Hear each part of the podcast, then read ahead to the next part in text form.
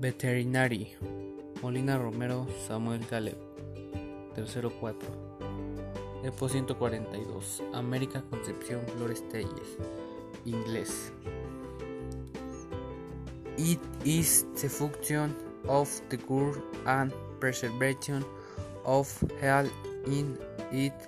It is necessary to elaborate serum vaccines reagents and other derivatives of the pharmaceutical industry. Among its tasks are also the function of planning and control of breeding.